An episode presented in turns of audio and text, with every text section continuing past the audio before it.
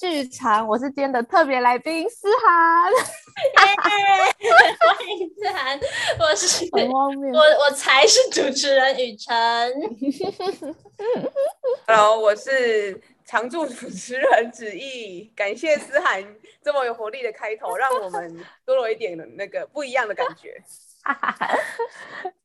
终于吃饱了，是不是？对，我突然很想问，舞者会被规定就是吃东西呀、或是什么身材？之前就是还在学校的时候，有个传说，就是呃，舞者舞舞蹈系的老师很严格，都会拿那个体重计到班上去，然后强迫学生站上去，这是真的吗？这是真的哈。我们有一堂课，以前大学的时候啦，啊，那我先讲大学好了。就在大学的时候，我们真的有一堂课是以量体重作为课程的开头，然后，然后就是老师老师的作风就是你就是他会有一个体重表嘛，啊，你如果就是变胖的话，他就会在你的脸上画画，或者在你的腿上，在你的腰上画画。说胖多少公斤，或是会直接写你就是胖这样，然后你就会整堂就这个样子上课。但但那是之前的事情，我们我们班没有发生这种事情，是因为我们班都很瘦，除了我本人呐、因为我我就是我从以前就应该大学啦，我大学就是。一直说没有，我就是我不是靠舞蹈进舞蹈系的，我是靠学科进舞蹈系的那种人。就是我说我是不会跳舞的人，我每次都这样讲。然后就是我们班后续有对于这个老师的教学有点反弹，就会觉得老师你可不可以好好上课？就是我们是来这里学东西，不是来这里量体重的。所以我们后续就是有。跟就是老师啊，或是有跟系上就是对话，讲说我们可不可以不要浪费时间在这件事情上面？就是我们会觉得体重管理这件事情，就是都已经大学了，应该是交给学生自己去思考，交给学生自己想怎么样，而不是老师你要来督促我们应该要是什么样子。就我们会觉得这件事情已经就大学了，大家应该要自己有对于自己的身材或者对于自己的身体有想法。对，这样，所以老师后续就是让我们班就没有实施一直量体重这件事情，但大学是确是有这个传闻啦。对，然后高中嘛，因为我小的时候就是舞蹈班，国中的时候就是舞蹈班，就是科班这样上来，然后在体重管理最严重的时候，应该是高中的时候。我们高中就真的是每天都要去体重机量体重，然后会记录下来，跟被贴在公布栏说。是哪一所学校的舞蹈班？文华高中。可以啊，可以讲没关系。文华高中的传闻很多。对对，我是文华，台中台中的文华高中这样。然后就我我们我们那我们听说到现在还是有这件事啊，但因为我也毕业一段时间，所以我也不是很清楚。我们那时候就真的是每天都晚上吗？还是？反正我们会有一个固定时间要去量体重跟体脂，体脂率还是体脂？晚上还在学校哦。我们哦，文华高中都是整天，我们是住校的那一种，这我们是强迫住校，就是全部人要集中管理。对，然后我们就是住校嘛？呃，只有舞蹈班要统一住校。对。就是我们舞蹈班一定要统一集中管理住校，然后我们班就是有那种台中人，他的家只是在我们学校出去那条大马路，可能右转就到家了，不行，他还是要住校，这样，就是我们全部就是要统一住校，因为我们觉得。呃，跳舞这件事情，就是他要训练团队合作，我们必须就是要大家都一起。然后也是因为我们都练舞练很晚啦，所以如果你还要就再回家的话，我们也怕你的就是身体或是什么会有不安全性，所以我们就全部大家都统一住校这样。对，然后我们那时候就是对啊，量体重就是会被控制饮食，会被控制要吃什么，然后我们也会有营养师。来跟我们讲说你们应该要怎么吃，这样。但虽然我们都觉得那营养师很胡烂啊，但就是，但是我们就是还是就是都是自己，就是都是自己要调整这样，然后就会变成身材这件事情会在我的人生当中留下一个非常大的就是影响。我就会觉得我好像身材不好，或是我好像变胖，我就不能跳舞。就是我就会有这种，我觉得是从高中就开始一直要。去面对的问题。因为我高中那个时候因为内分泌失调，所以我有变胖，这样到现在就是也是只要压力大的时候，就会很容易就是那个什么，就是情绪比较不稳定的时候，就是我身材就开始走样这样。对，但是现在就是我就会发现说，我其实只要心情放松，就会稍微好一点。但就会变成我昨天也在跟我学姐聊，就说我们因为这个身材的这个，就是这个观念嘛，就会变成我们好像到现在上台的时候会有一点点畏惧，就好像我们会很在乎自己是怎么样被看到的，因为我们以前的高中的观念到可能因为。舞蹈这件事情最一开始就是芭蕾嘛，然后芭蕾那时候就是会有那种头要很小，然后要三比七的那种身材，然后脖子要长，然后腰要细，什么什么胯要开，就是都会有那种很刻板印象的条件，然后这件事情就会无形当中植入到我们现在就会觉得，对于跳舞的人的身材应该要是怎么样，但我们不是那个样子的时候，我们有那个资格站在舞台上被看嘛？我们有那个资格站在舞台上表演嘛？就是我们就会变成对自己的身材或是对自己的外表有很多这一层的否定跟怀疑，但其实我觉得人人都能跳舞啊，只要你想跳，谁不能跳？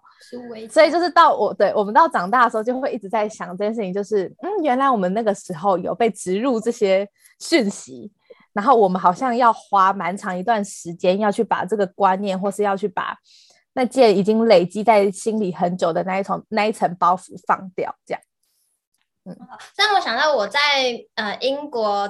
嗯、呃，圣三一拉邦学院参加 collab 工作坊的时候，那时候就非常惊讶，嗯、因为他们舞蹈系的学生是各种体型都有，然后他们的每一个人的身体都很有自己身体独特的样子，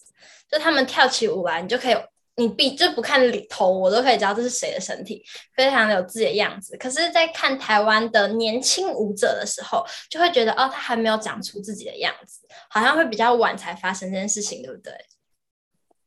对我，嗯，真因为我昨天刚好跟我学姐在喝酒聊天的时候，我们就 聊了很多这种事情，就是因为我们的成长背景一样，就是我们都是同一个高中毕业，所以她以前就是我学姐这样，然后现在研究所也是，然后我们就在讲说，好像我们以前会很追求统一性，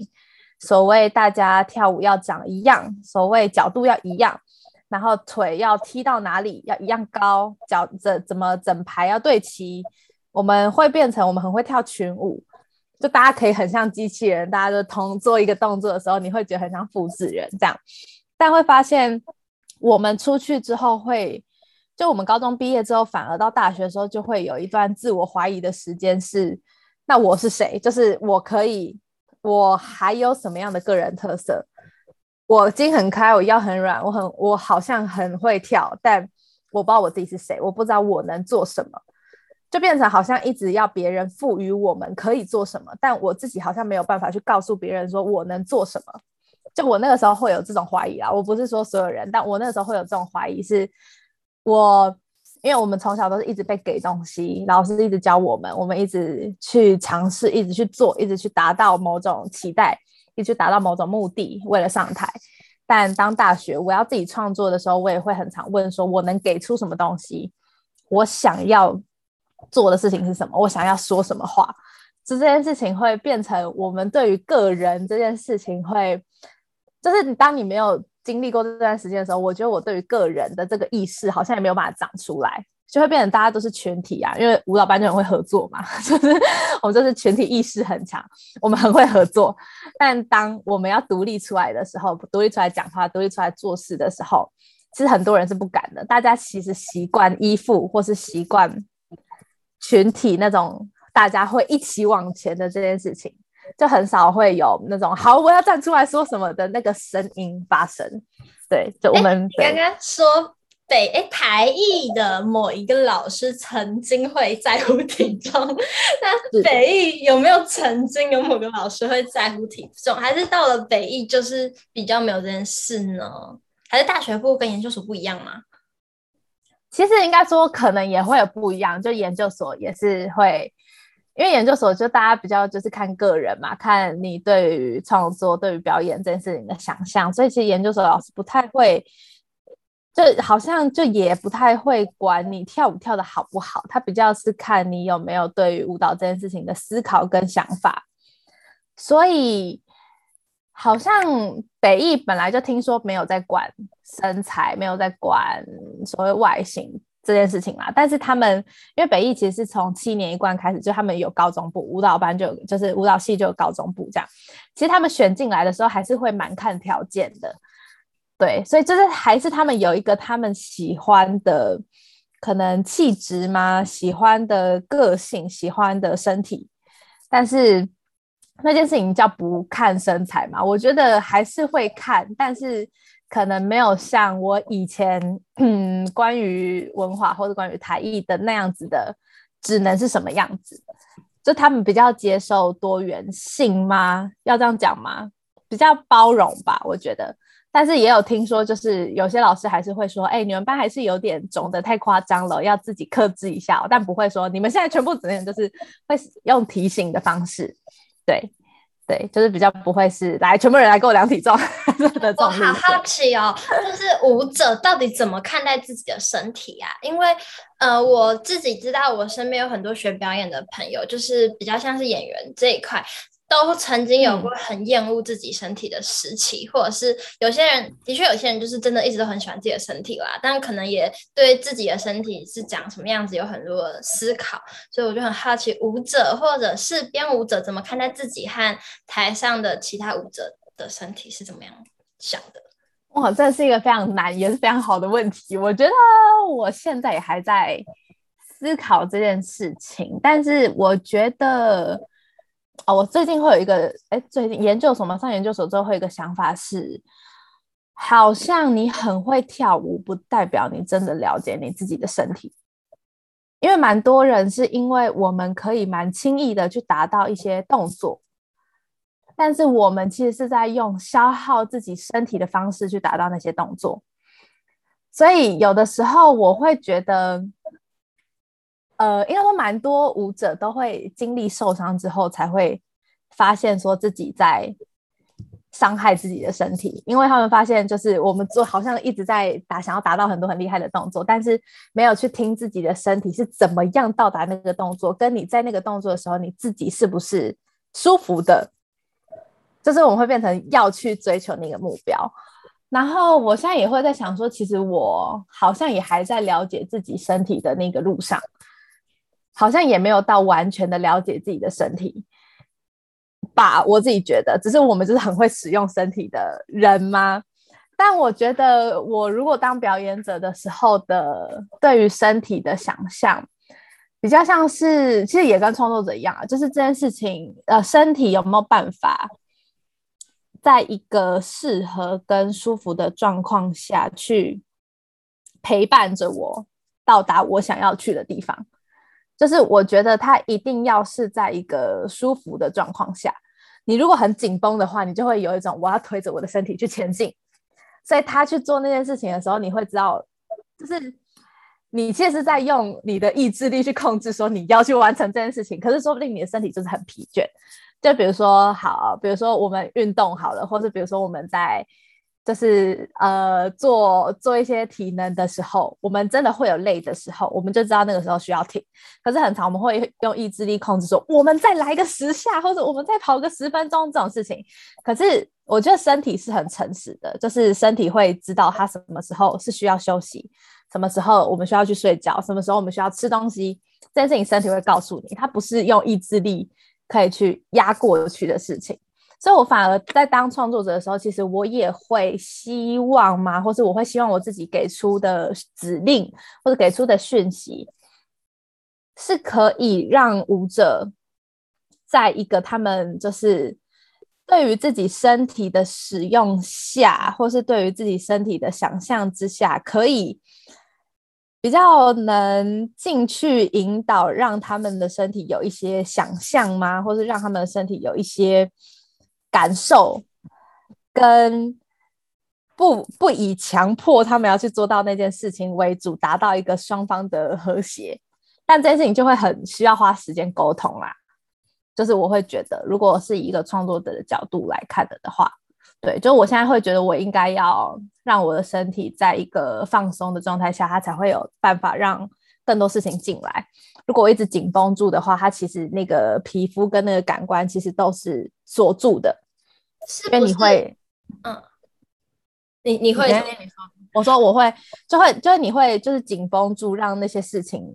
就是没有办法进来，因为你本身已经抗拒了。嗯，我我只是想问，是不是舞蹈舞蹈？可能是件很消耗的事情，因为像在看好，例如说云门的舞者好了，好像平均岁数就是在二三十岁那边，然后就会退役。或者是好像很多舞，尤其是大舞团的舞者，他们就是下了班都是在复健啊、按摩啊、推拿啊、针灸啊，然后有一天他就不能用了，然后就开始当老师。我看到很多这样的故事，所以我就在想，呃，我以为跳舞是更找到跟自己身体相处、跟使用它的方式，但我好像又觉得，嗯、是不是它又同时很消耗这个样子？我。觉得是一定会消耗啦。然后关于云门，其实其实因为去年嘛，哎，前年前年林老师退休的时候，他有带一批舞者跟着他一起退休。然后那一批舞者里面有，就是比如说现在也是蛮有名的周章宁啊，然后就是蔡明远啊这些老师们，他们其实都已经四五十岁，还一直都在舞台上跳。然后。我觉得二三十岁会退役的比较常是国外的芭蕾舞者嘛，我蛮常听到很多都是国外的芭蕾舞者，他们最巅峰的时期都在二三十岁，然后无可避免是那个消耗跟时间点，我们所谓会锁在二三十岁那个精华时期，就是因为那是身体最。就是动能最佳，跟最年轻，跟有一定成熟度，就是相比十几岁的那种年轻，它是有一定的成熟度。然后二三十岁又有基本的体力，又有足够的体力，然后也有一定的成熟度，所以他在台上二三十岁，通常我们会说那是精华时期这样。然后消耗，我觉得吗？我自己觉得跳舞本身是一件很消耗的事情，没有错，它消耗了体能，因为。我们为什么会去运动，或是为去会去想要让身体的那个动能被释放，就是会觉得他好像我自己啊，我自己在跳舞的当下会觉得，因为我有太多精力，它需要透过动才有办法被释放，所以我每次只要动完，我就会觉得哇，好累。可是我通常又会觉得心心底是很舒服的，就是会觉得那件事情的消耗是很愉快的。因为我觉得人一定都有，我觉得每天呐、我都会觉得人很像一罐，要讲水吗？或是油，就是它就是，或是汽油，就是它一定有一定的精力是需要你透过这一整天二十四小时的时间，要慢慢慢慢消耗之后，我们睡觉再充电再回来。但当我们如果一整天都没有透过身体消耗的话，它就是一直满在这里，所以我们晚上就会睡不着，因为不够累嘛，就是所以它就一直满在那，因为不够累啊，所以晚上就睡不着啊，所以那个事情就会没有消耗掉。所以我会觉得身体消耗是一定会有的，但是也同时会获得很多心灵的满足。但我觉得那个身体的消耗也是一个让身体和皮肤可以记忆的过程。所以我不呃，所以我不会觉得消耗这件事情是好或坏，我只是觉得它是一个过程，让我可以知道说有一些痕迹有经过我的身体，让我有。记忆可以下次去发发挥吗？或是下次再去利用这样？嗯，听起来你你不喜欢芭蕾舞。我以前哦，我以前很排斥芭蕾舞，因为我就会觉得一定要，就像我刚刚讲那个头小啊，三比七才可以跳芭蕾舞。我以前对芭蕾舞的想象就是这个样子，然后不管是高中还是大学。我都会觉得，只要只有身材的好，只有身材好的人才可以跳芭蕾。我就是身材不好啊，所以我一辈子都没有办法跳芭蕾舞，因为我站在台上跳芭蕾舞就是丑。我连在上课的时候，我都不敢看我自己跳，这是很严重的。现代芭蕾是不是跟传统的芭古典芭蕾又不太一样？还是还是一样？对对对，需要其实不太一样。其实不太一样。应该说，哎，不太一样嘛？还是需要漂漂亮亮吧？应该说他们的 basic 就是他们基本都是从。芭传统的古典芭蕾的呃的基础去出来，就他们的训练都是还是从芭蕾出来，只是现代芭蕾会多加了很多现代的元素，是关于因为芭蕾就是四点要对正嘛，我们人都是要很正，但是现代芭蕾会比较多有一些让身体呃不在一个平衡的对位上，但我们一样脚都是有一些芭蕾的基本功，但是我们身体呀、或是有些移动啊比较不会是都只有在芭蕾的一些基础上。对，然后我以前就是很讨厌芭蕾，就是因为我觉得我自己的条件不好，所以我没有办法，我就一直觉得我没有办法，我很抗拒，之抗拒，就觉得要上芭蕾课，我就是 很想逃出去。然后我旁边又都站那种三比七，瘦瘦高高的，然后因为我我蛮高的嘛，我一百六十八这样，然后我旁边跟我很高的人都都是那种很瘦的，然后每次考试我就是觉得。而且我我就天哪，我一堆肥肉，然后站在那些就是这么瘦的人旁边，老师还会想要看我吗？老师应该看到我就直接想要把我打叉叉，画七十分就，让我可以低空飞过出去的那种吧。然后我觉得真的，我爱上芭蕾，或是我发现我其实没有这么排斥芭蕾，或是我就觉得芭蕾就是其中一种舞种的时候，真的是研究所，因为大家都很自由的在跳舞，跟大家都。就是大家也不会去追求所谓芭蕾怎么样才叫做好，当然还是会自己用心用功，但是不会去追求某一个样子，而是大家很专注在自己身体关于芭蕾之间的对话。然后我就会发现说，其实我是喜欢跳芭蕾舞的，我也是喜欢跳舞，我喜欢那些芭蕾的基本。我很惊讶，因为你的身体在我的眼里看起来很街舞，就是 很。很很当代，我我很惊讶哎，对啊，说对我我其实还是喜欢当代的，我还是喜欢当代，喜欢即兴，喜欢创作。但我觉得无可避免的历史就是从芭蕾这样走过来，所以很多当代的元素还是会有一点芭蕾的结合，或是怎么样的演进这样。然后我发现，其实芭蕾也就是其中一种舞种啊。然后那些很多很基本的事情，也都可以帮助我在当代或是在即兴、在创作上面有很多很好的想法，或是甚至在教学的时候很好的引导。那为什么我之前会那么排斥？我就发现，其实我是因为我自己的外貌，我在排斥芭蕾舞这件事情，就是不是芭蕾舞的错，是我自己对于。我自己就是，就是应该说，我对于我自己的外貌的评价，让我自己觉得我自己没有办法去做那件事情，所以其实是我自己阻挡了我自己不能跳芭蕾舞，从来就没有人说你不行，其实是我自己觉得我不行，所以当那件事情打开之后，我就觉得哦，其实我还是可以跳芭蕾舞，很快乐这样，所以我就觉得他就只是跳。舞而已，对，他其实有些角色我也会觉得我不能演，而且就算我我就是。被欧上了那个角色，我就已经在那个 rehearsal 了。我还是觉得啊，他不是喜欢我的人，那个角色他就是不会喜欢我。尽管他讲的再肉麻台词，我就觉得啊，这些都是假的，我就是没有办法入戏，你知道吗？但完全不是因为导演的错，对手的错，就是也不是这个剧本任何事情，就只是因为我不相信我自己。对啊，对对，真的，我觉得我觉得很长都会是这样，就是框架其实都是自己给自己的，然后。都是自己觉得自己不行，所以其实我很常啦。我以前都会觉得要别人跟我讲说“王善你可以”，我才觉得我我好像可以这样。就是我每次的鼓励跟每次的，就是信心建立，好像都是要别人支撑我。但我后续会觉得，如果我自己没有过那一关，我自己没有支持我自己的话，那永远我就只会卡在那个就是。就是我永远都需要别人去认同我，但其实自己认同比别人认同你来的重要。就是如果我自己可以认同我自己的话，那我什么事情其实都可以去做到。只要我相信这件事情我做得到，就做得到，不用别人。就算你相信你自己做得到，别人说你做不到，你都会继续做下去，因为你相信你自己做得到。这样，对，我都我都觉得都我都卡在自己这一关啊。所以你现在的进步是你对自己认同更快了，还是？还是你觉得自己已经做到那一步了？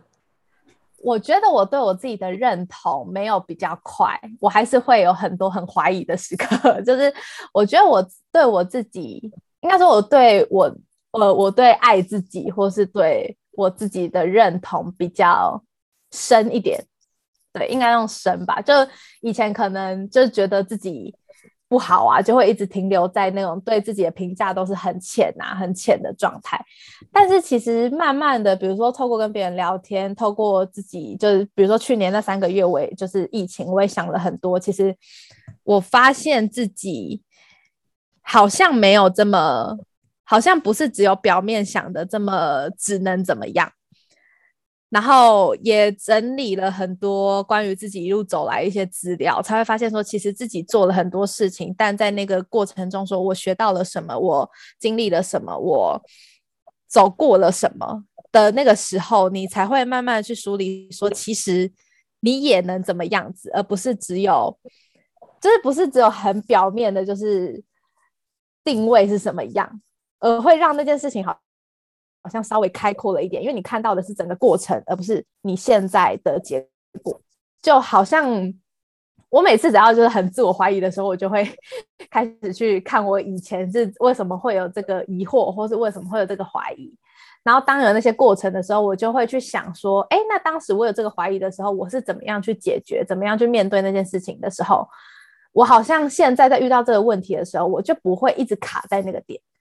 就会觉得很多事情都是累积来的，它不是一瞬间突然爆发这件事情，而是你只要有去看到那个过程，去看到那个累积之后，你会发现其实很多事情都是有方法可以解的。